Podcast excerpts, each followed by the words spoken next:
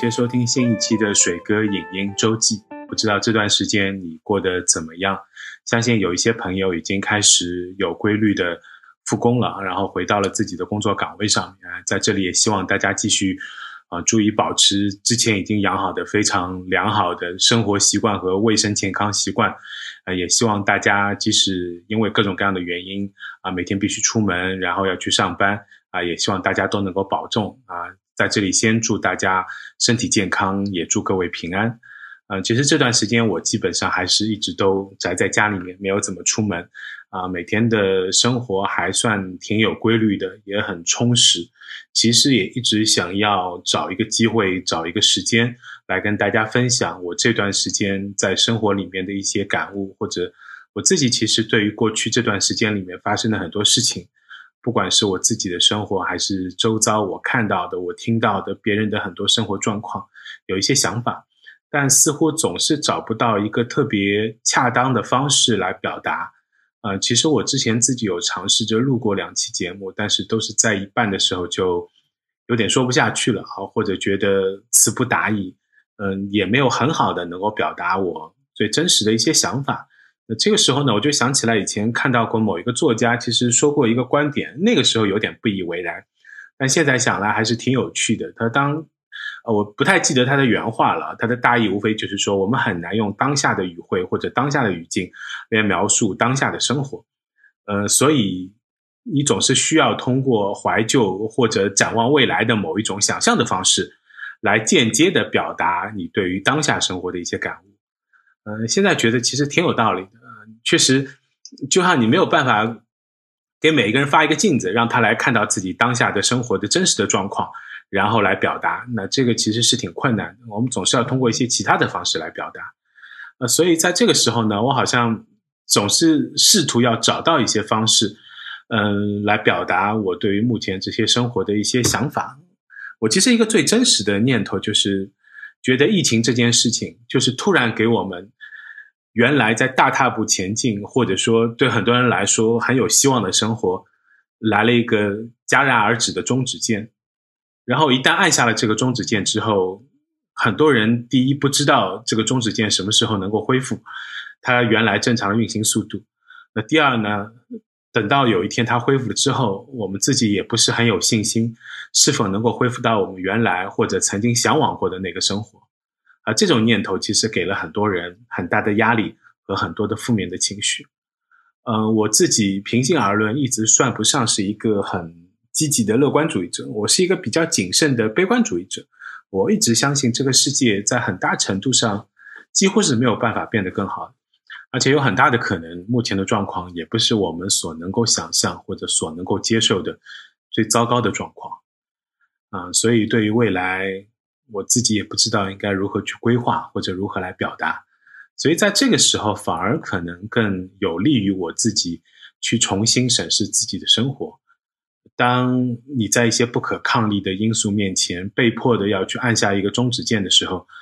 你会开始重新思考跟考虑，说你到底想要什么样的生活？呃，这也是为什么这段时间我差不多不太会去看手机，既不看朋友圈，呃，也退出了一些群，因为觉得每天都有这样或者那样的所谓的消息，那我不知道这些消息的可靠程度到底有多少。呃，我也不知道每天有各种各样的人在传这样或者那样的事情，背后的动机到底是什么？我既不想要去看太多糟心的消息、糟心的数字，那也不希望就贸贸然的对某一个事情就很着急的发表一些态度，也更不希望像啊很多人一样啊，更习惯或者更自然的站在道德高地上随地大小便，随意的去表达自己的某一些情绪。啊，我一直以为，越是在这种时刻，可能我们越是需要要求自己去保持难能可贵的独立思考的能力。可能就在这样一个背景或者这样的一个啊不那么积极、不那么乐观的情绪里面啊，我看到了一个消息吧，或者说看到了很多人在转发一件事情，就是在呃昨天的晚上啊，北京当代艺术基金会发布了一首坂本龙一用钢琴演奏的音乐作品。阿垮，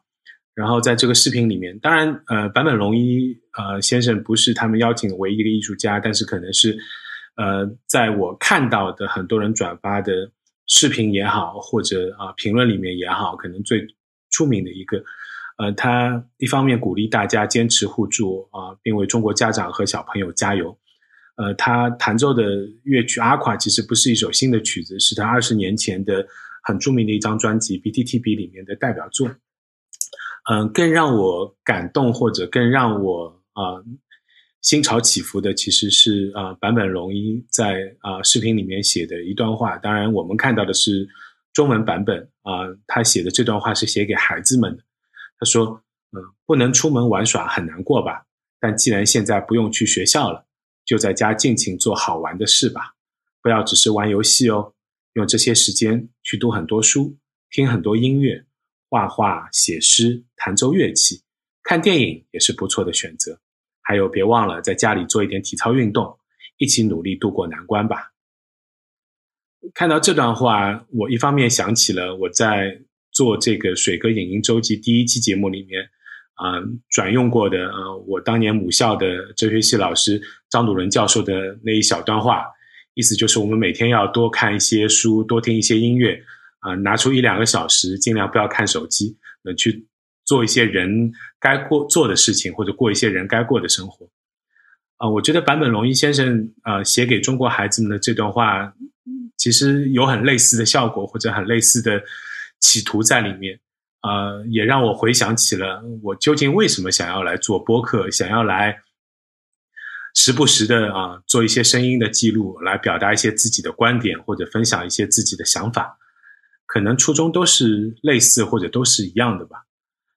呃，包括看完了呃坂本龙一先生的那段钢琴演奏，然后看了这些话，也让我想起了去年呃我在电影院里面看到过的啊自己最最喜欢的。啊，一部电影之一就是讲述坂本龙一的一部纪录片啊，叫《终曲》。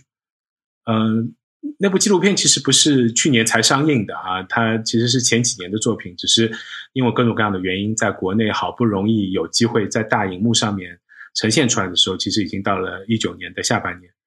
啊，而且因为啊宣传的原因或者啊电影本身的一些艺术属性啊，所以它的排片非常非常少啊，我也是。呃，费了好大的劲才啊找到一个放映的地方，选到了合适的时间。嗯，我现在还是记忆犹新啊。那天下午坐在电影院里面度过的两个小时不到的时间啊，沉浸在坂本龙一先生讲述的故事里面啊。所以呢，我今天就想花一点时间啊，跟大家聊一聊坂本龙一，聊一聊坂本龙一的音乐人生，也希望借着他的故事，让我们啊更多的人在这个。我们不得不按下生活的啊终止键或者暂停键的时候，能够一起来重新审视一下我们的生活，重新来想一想啊，当疫情过去之后，我们到底应该如何来过好我们的日子。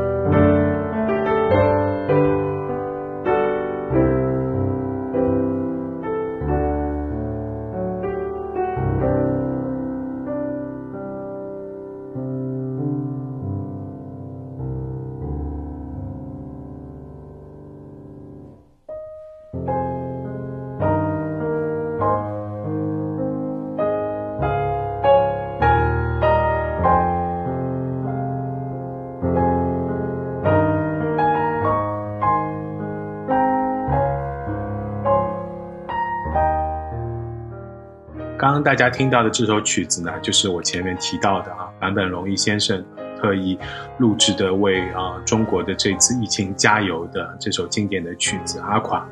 那呢，我知道最近这几天好像啊，除了中国之外，也有越来越多的国家也爆出了啊类似的这种疫情的各种不太好的负面的新闻，所以也希望啊，不管是在哪个地方啊，大家都可以一起加油啊，相信我们终将是可以战胜这个难关的。好了，再回过头来聊聊啊，前面提到的这部我去年看了之后非常非常喜欢的纪录片《中曲》。呃，这部纪录片的节奏呢十分的缓和啊，应该说是啊，你在电影院里面看的时候，其实还是挺有沉浸感的。但是，我相信有的人可能在家里或许会觉得这个节奏稍许会有点慢。嗯，整部片子呢，其实谈不上是啊讲述坂本龙一一生历程的一部片子，其实主要是以观察他。啊，创作一张新的专辑啊，Think 的这个过程是作为主线的，啊，当然也回顾了他过去从八十年代开始的啊 YMO 乐队，到后来出演啊《圣诞快乐，劳伦斯先生》《末代皇帝》的，啊，以及做了相关的电影的配乐，再到他后来罹患了咽喉癌之后，重新开始工作后的一些点点滴滴。嗯，特别是在他啊罹患癌症之后，嗯，坂本龙一先生开始反思人与世界的关系。呃，镜头下的他儒雅而风趣，虽然已经不再是年轻时候我们在电影里面看到过的那个美男子，啊，但是在岁月的洗礼下面，他独特的个人魅力，特别是顶着一头银发啊，我是觉得他的给我的感觉是越来越迷人了。呃，而在他四十多年的职业生涯里面，他用音乐也书写了很多故事，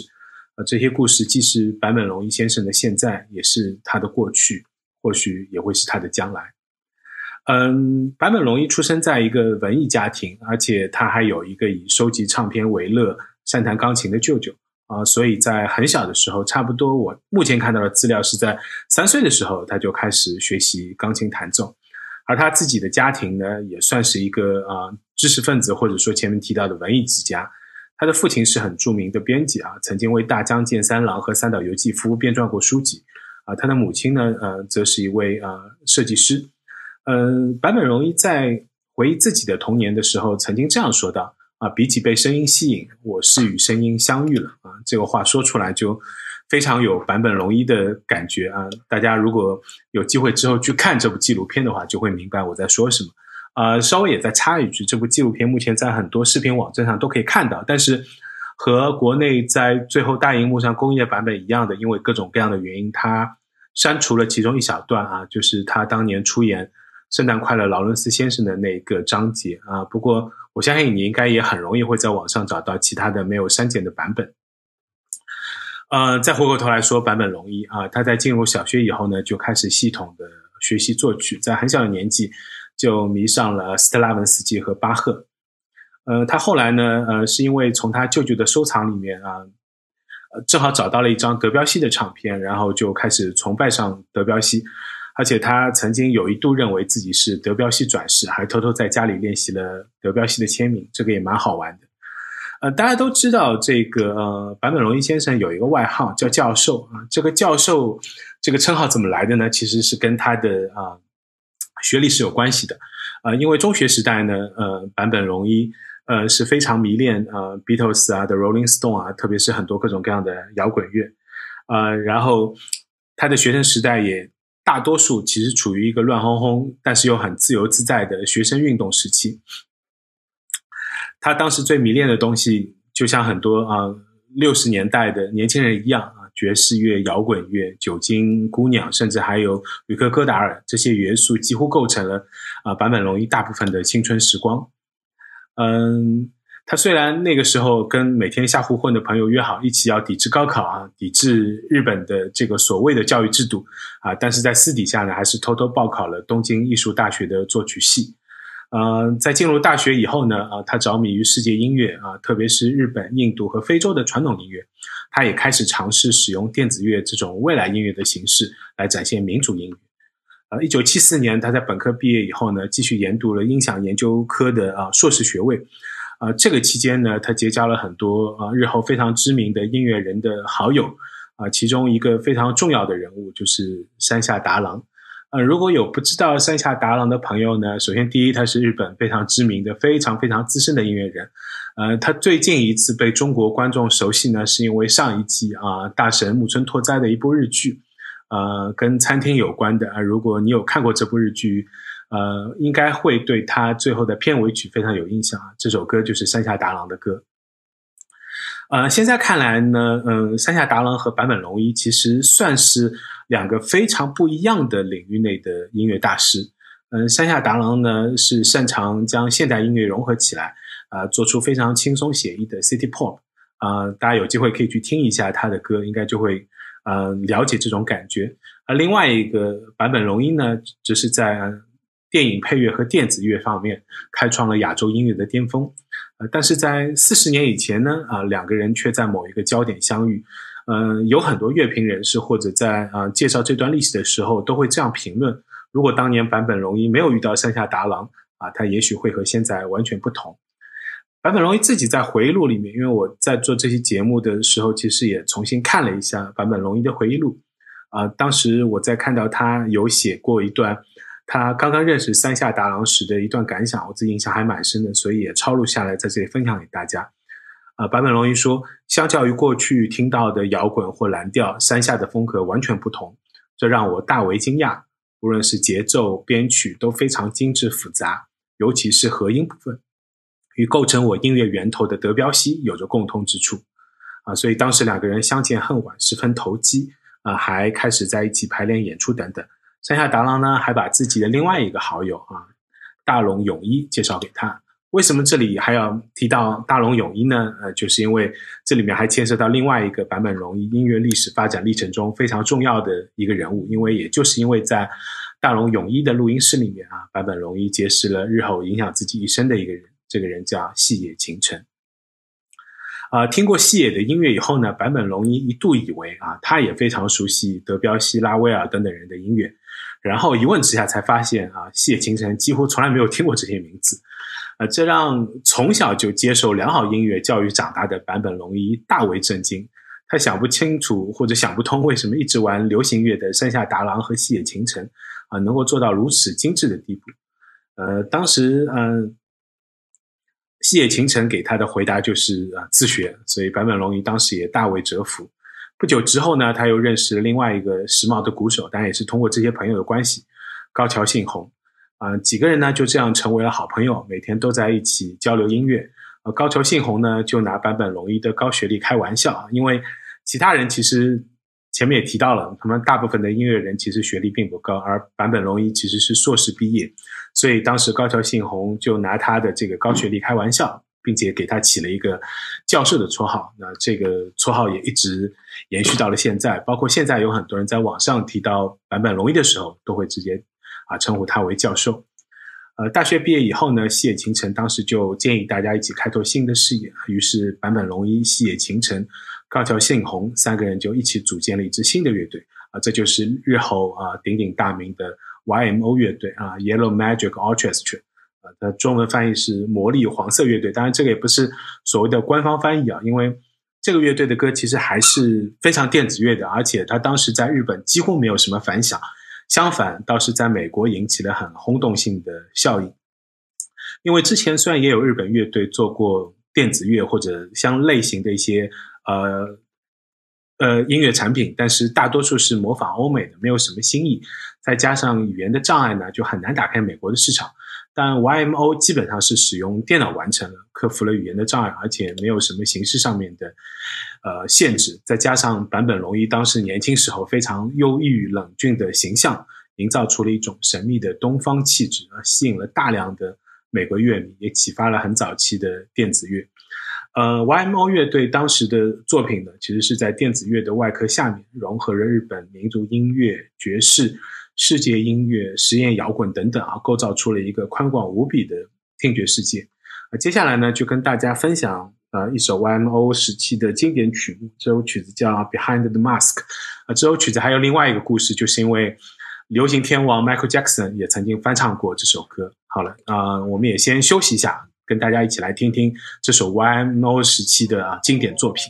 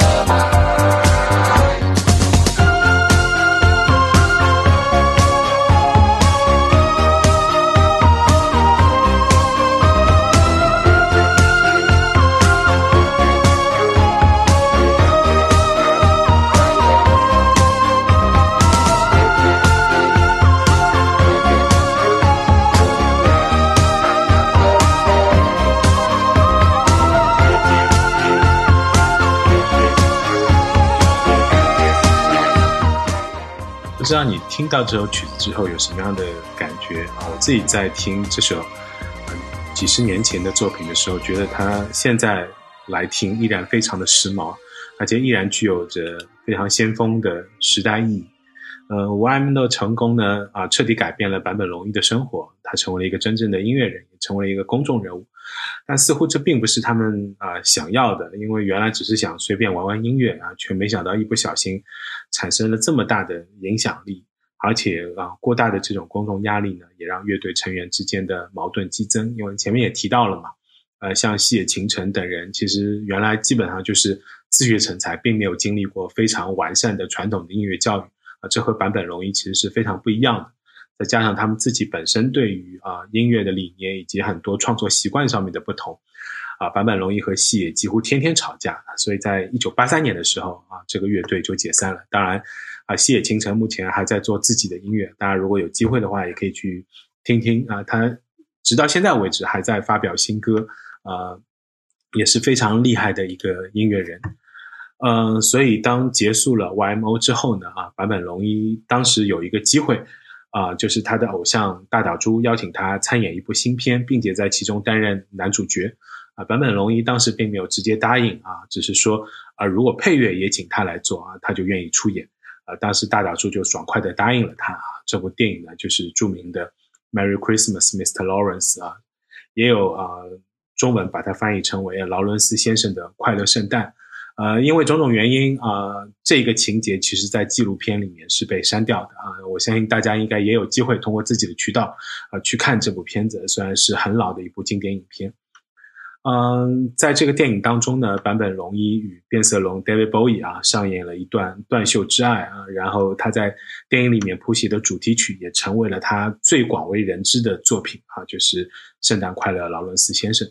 而且这首配乐因为。太有名了啊，甚至夺去了电影的光芒啊！包括他在坂本龙一在以后为另外一部电影啊《Call Me By Your Name》啊，请以你的名字呼唤我的制作配乐的时候呢，也再次用到了